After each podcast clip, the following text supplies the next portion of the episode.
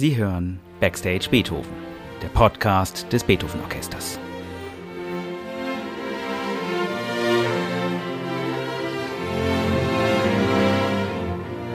Heute mit Tilman Böttcher.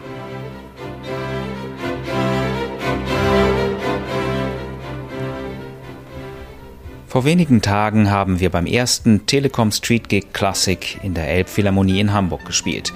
Das war das erste Mal, dass das Beethoven Orchester dort aufgetreten ist und es war für uns seit vielen, vielen Monaten das erste große Gastspiel.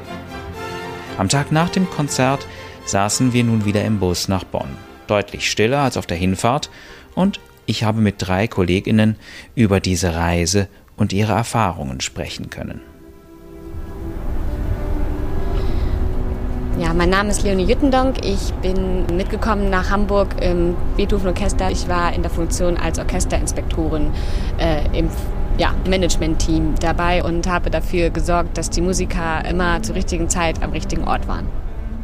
Ich heiße Robert Grongel, ich bin der erste Solokontrabassist äh, bei Beethoven Orchester Bonn. Also ich bin Volker Kriegsmann, ich bin der Englischhornist hier in dem Orchester, Englischhornist und spiele zweite Oboe und bin seit 42 Jahren hier im Orchester.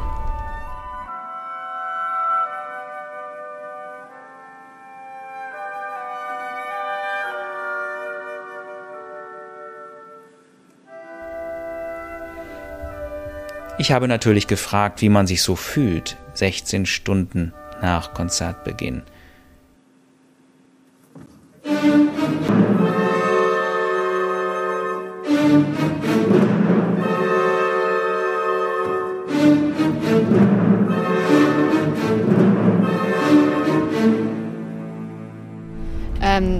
Mir geht es sehr gut. Es ist wirklich eine gewisse Erleichterung dann gestern beim Schlussapplaus von allen abgefallen, weil jetzt dieses Projekt dann einfach abgeschlossen ist und man die ganze Arbeit, die man halt hatte, ähm, in so einem schönen Gefühl aufgegangen ist, weil das Orchester hat perfekt gespielt, das Publikum war begeistert, alle waren froh. Man hat gedacht, ja, dafür habe ich jetzt äh, diese ganzen Stunden Arbeit reingesteckt und ähm, es war wirklich ein schönes und befriedigendes Gefühl zu sehen, es hat geklappt und ähm, genau die Erleichterung darüber, alles diese ganze Adrenalin auf einmal dann da abgeflaut ist, das war ja ein sehr schöner Moment.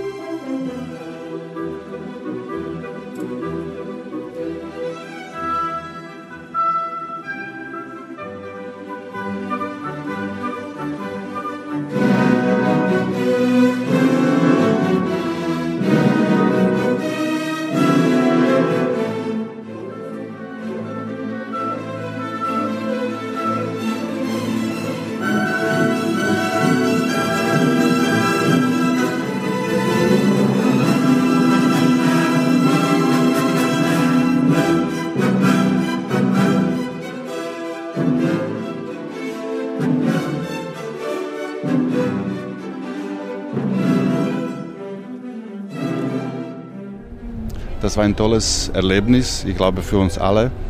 Äh, wir waren sehr äh, erwartungsvoll. Äh, wir, wir haben uns sehr gefreut, in diesem tollen Saal zu spielen. Und ich glaube, das Ergebnis war auch sehr gut. Das ist alles sehr gut gelungen. Ich hatte persönlich sehr viel Spaß schon bei der Generalprobe und dann auch im Konzert hat sich das noch gesteigert. Alles, die Spannung war noch spürbarer und ich glaube, wir haben das Publikum auch sehr äh, mitgenommen und begeistert. Ich habe Robert Grangel gebeten zu erklären, was das denn ausmacht, ein toller Saal. Also was die Akustik betrifft, da äh, hat wahrscheinlich jeder Musiker auch andere Erwartungen, je nach äh, Instrument, was man spielt. Ich äh, kann nur für mich sprechen als Kontrabassist. Ich habe verschiedene Säle schon bespielt und es gibt verschiedene Faktoren, die eine, ein Musiker subjektiv wahrnimmt, wenn man spielt. Erstmal, wie höre ich mich? Kann ich alles kontrollieren, was ich kontrollieren möchte? Ja?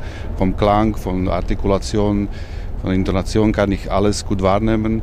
Oder ist die Umgebung vielleicht zu laut? Das ist erstmal so eine, so eine fachliche Grundlage, wie soll ich arbeiten überhaupt.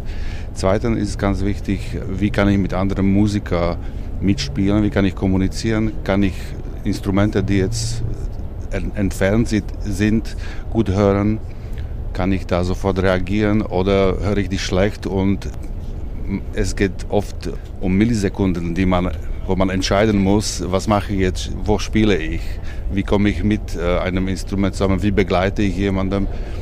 Und letztendlich, man hat manchmal in einem guten Saal auch so ein Wohlgefühl, dass man auch gar nicht analysieren muss, man fühlt sich einfach wohl und es funktioniert alles.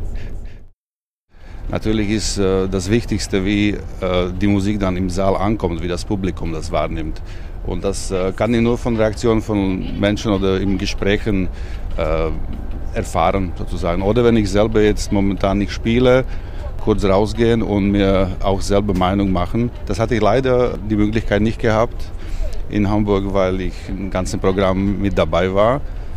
Aber äh, ich weiß auch von, von Kollegen, dass der Saal ist nicht eindeutig alle begeistert, sozusagen. Ja? Ohne zu kritisch zu werden, ist das ein spezieller Saal. Also es ist ganz anders als das, was man sonst kennt. Und man muss sich damit ein bisschen auseinandersetzen und man muss damit auch ein bisschen arbeiten. Ja.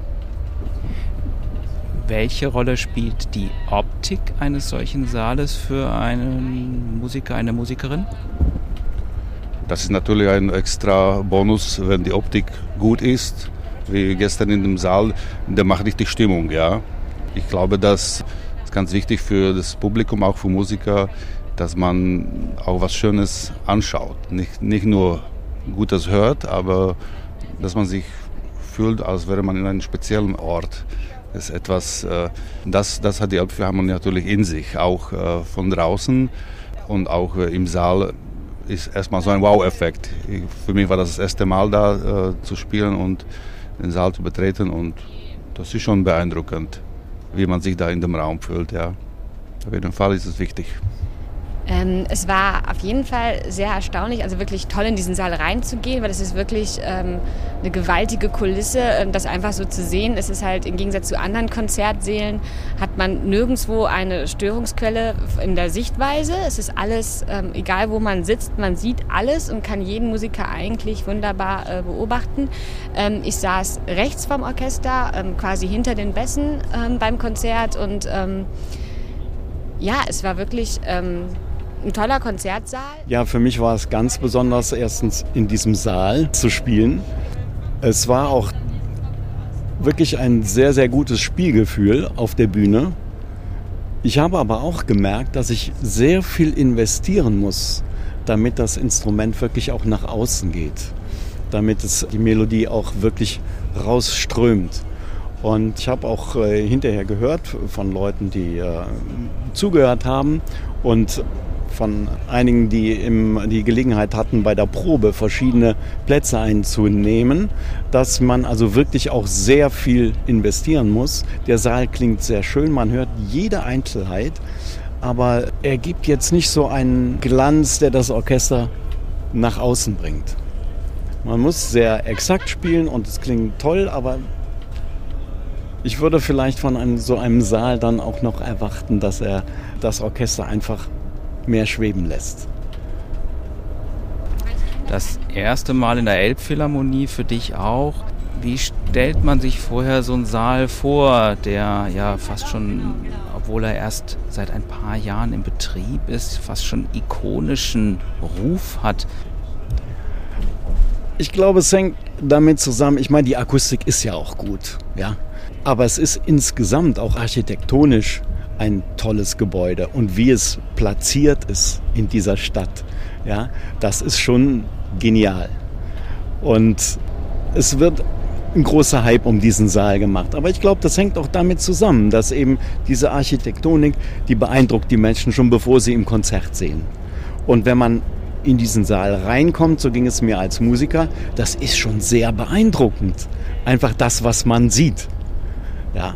Und es schafft schon Atmosphäre, bevor es losgeht. Der Moment, in dem in einem Konzert alles losgeht, ist wirklich ein besonderer. der aufregendste Moment war für mich eigentlich dann, ähm, als es losging. Und es war mal wieder seit langem ein Konzert, das ich dann wieder von vorne miterlebt habe. Und es hat mir ja auch am Anfang dann echt ist mir ein bisschen schwer gefallen zu sagen, okay, ich gehe jetzt von der, hinter der Bühne weg, eine, vom Backstage quasi ins Vorderhaus und setze mich und kann dann nichts mehr tun. Weil es war halt oft so, dass ich bei den Konzerten noch, ähm, bis das Orchester drauf ist, eigentlich noch fast hinter der Bühne bin und dann weiß, okay, jetzt sitzen alle. Jetzt saß ich vorher und das war für mich eigentlich so der aufregendste Moment, da zu sitzen und jetzt zu wissen, ich kann jetzt nichts mehr tun. Ich bin jetzt nicht mehr erreichbar. Wenn jetzt irgendwas hinten schief geht, kann ich nichts mehr tun. Ähm, ja, das war für mich so eigentlich ein Moment, weil ich das dann quasi aus meinen Händen rausgeben musste.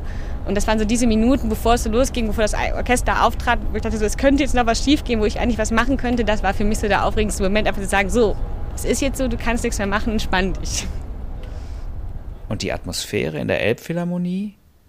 Wirklich etwas Besonderes.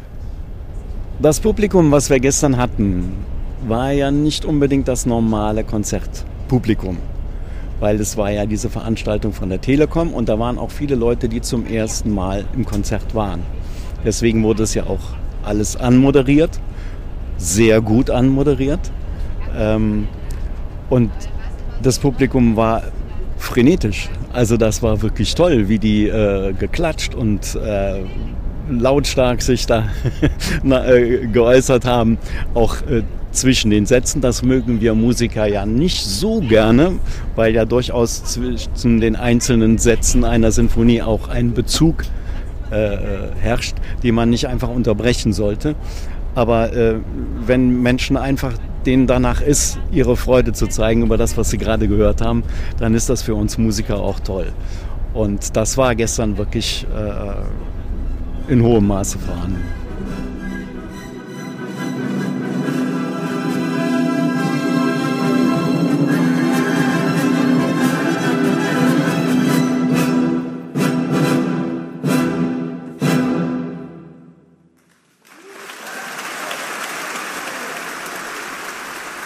Begeistert war das Publikum, so habe ich es wahrgenommen, über unsere Musikerinnen und die drei tollen Solistinnen, aber auch über das Programm.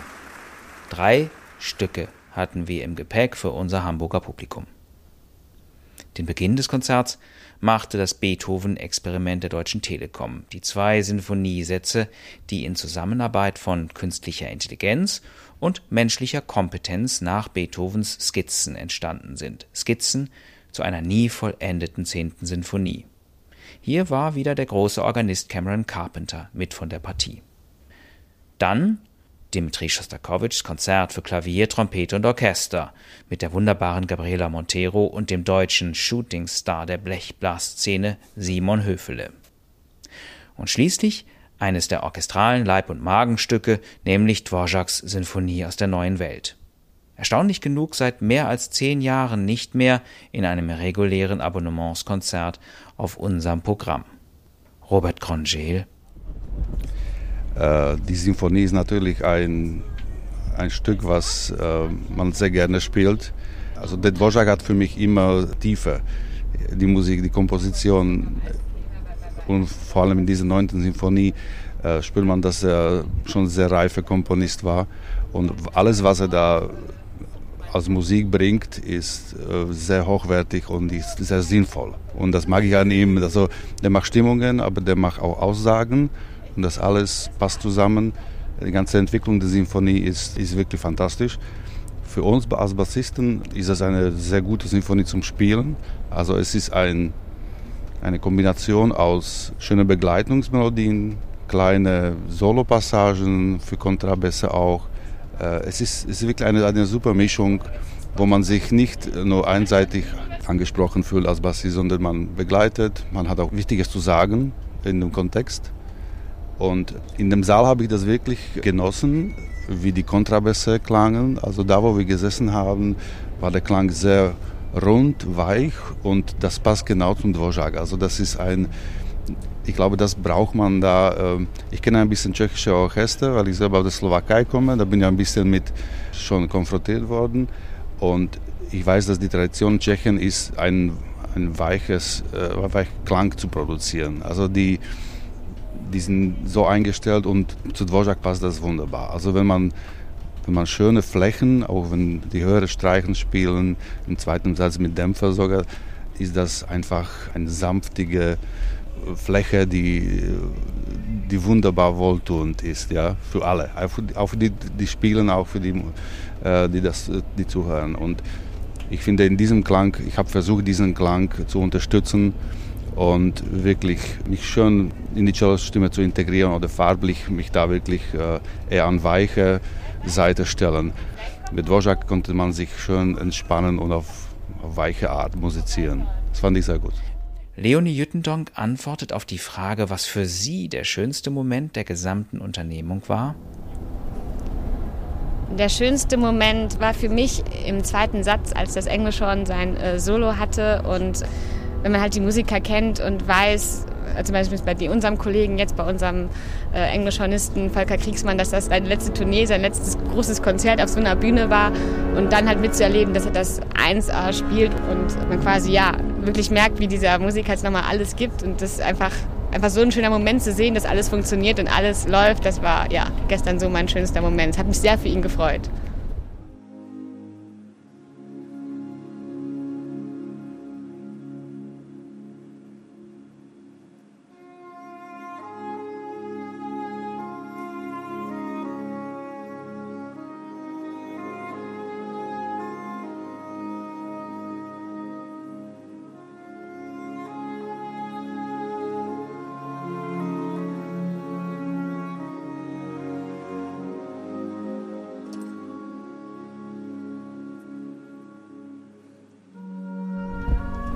Ja, das ist das Solo für Englischhorn. Es gibt Soli, die sind länger, die sind äh, schwieriger zu spielen. Aber das, die, diese Melodie, die im Grunde genommen sehr einfach und klar ist, aber man wird von Dvorak so auf das Tableau gehoben. Die Stelle wird dann im Kopf einfach unheimlich schwierig weil man muss ganz cool bleiben und ganz sanft einsetzen und ja, man muss einfach äh, mit viel Ruhe und Gelassenheit dieses, diese Melodie ausströmen. Und deswegen ist das für Englischhornisten immer etwas ganz Besonderes, dieses Stück zu spielen. Man hat auch nur diese Töne auf dem Englischhorn. Ansonsten spielt man die ganze Zeit zweite Oboe. Ich war den ganzen Tag über wegen dieses Solos wirklich sehr nervös habe viele Nerven gehabt. Aber irgendwie mit dem Einsatz der Posaunen im zweiten Satz, kurz vor meinem Solo, die ja diese Atmosphäre von Ruhe, von Tiefe, emotionaler Tiefe schaffen, bin ich ganz ruhig geworden. Und das war wunderschön, dann einfach loszuspielen. Ohne, ohne Schwierigkeiten, ohne den Kopf, sondern einfach nur mit Herz. Das war schön.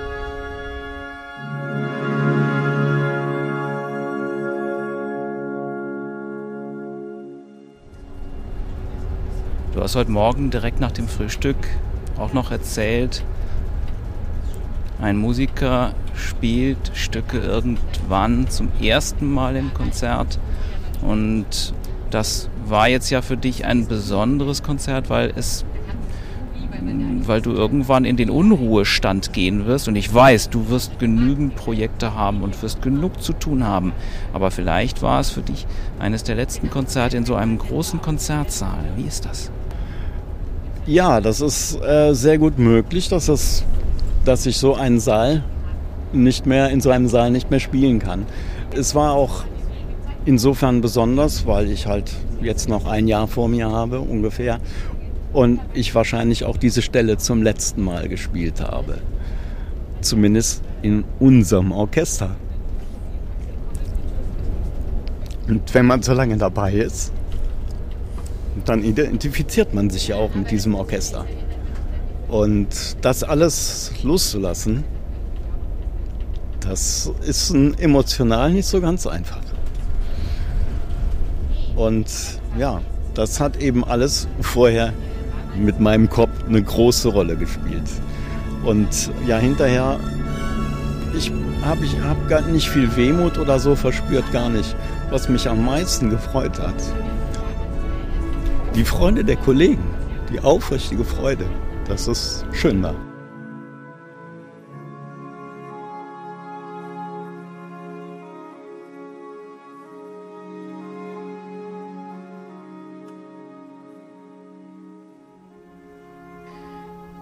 Das Miteinander in einem Orchester auf so einem Gastspiel ist ja schon etwas Besonderes.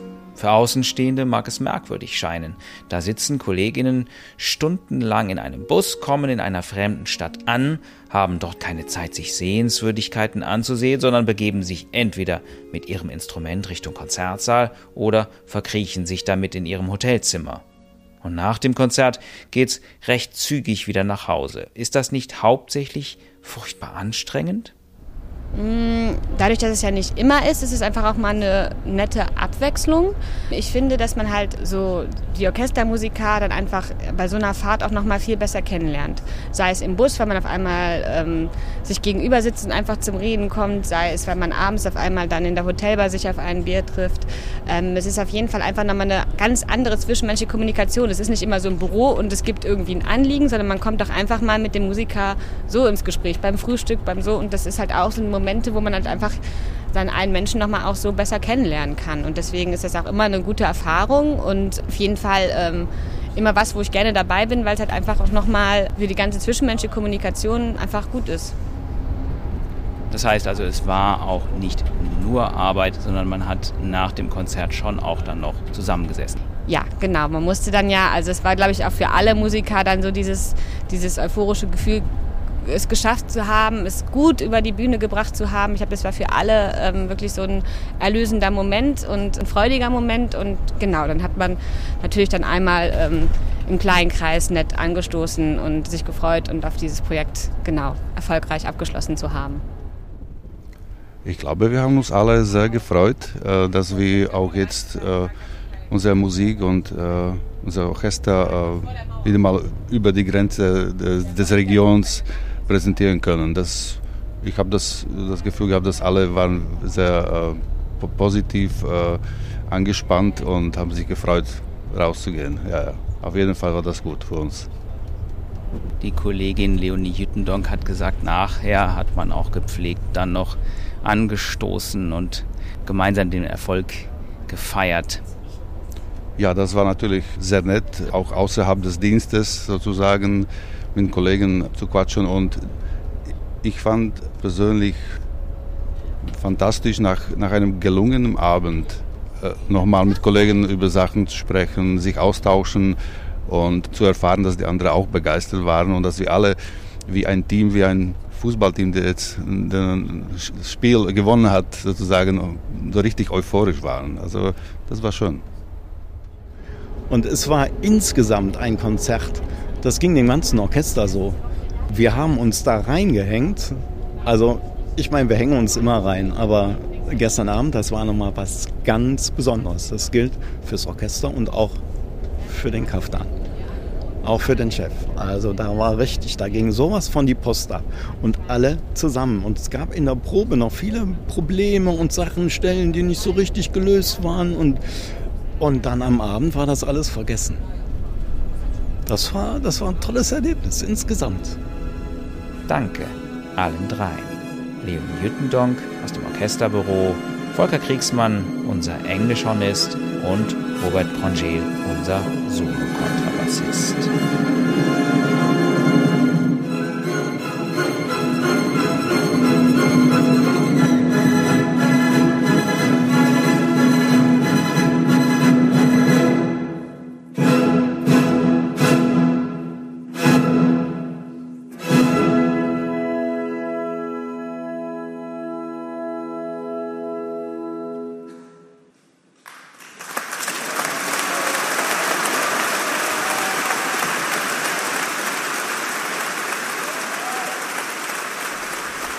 Für alle die, die das Konzert in Hamburg nicht live miterlebt haben, man kann es noch auf Magenta Musik nachschauen und nachhören. Das ist www.magenta-musik-360.de.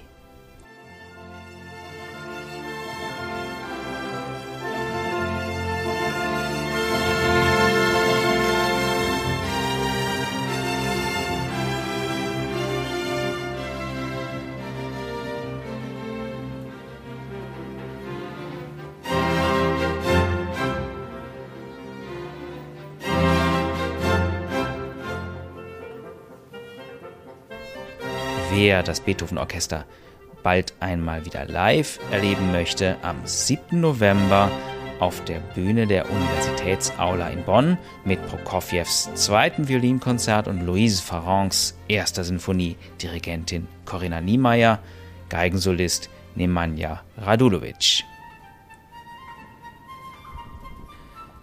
Das war Backstage Beethoven.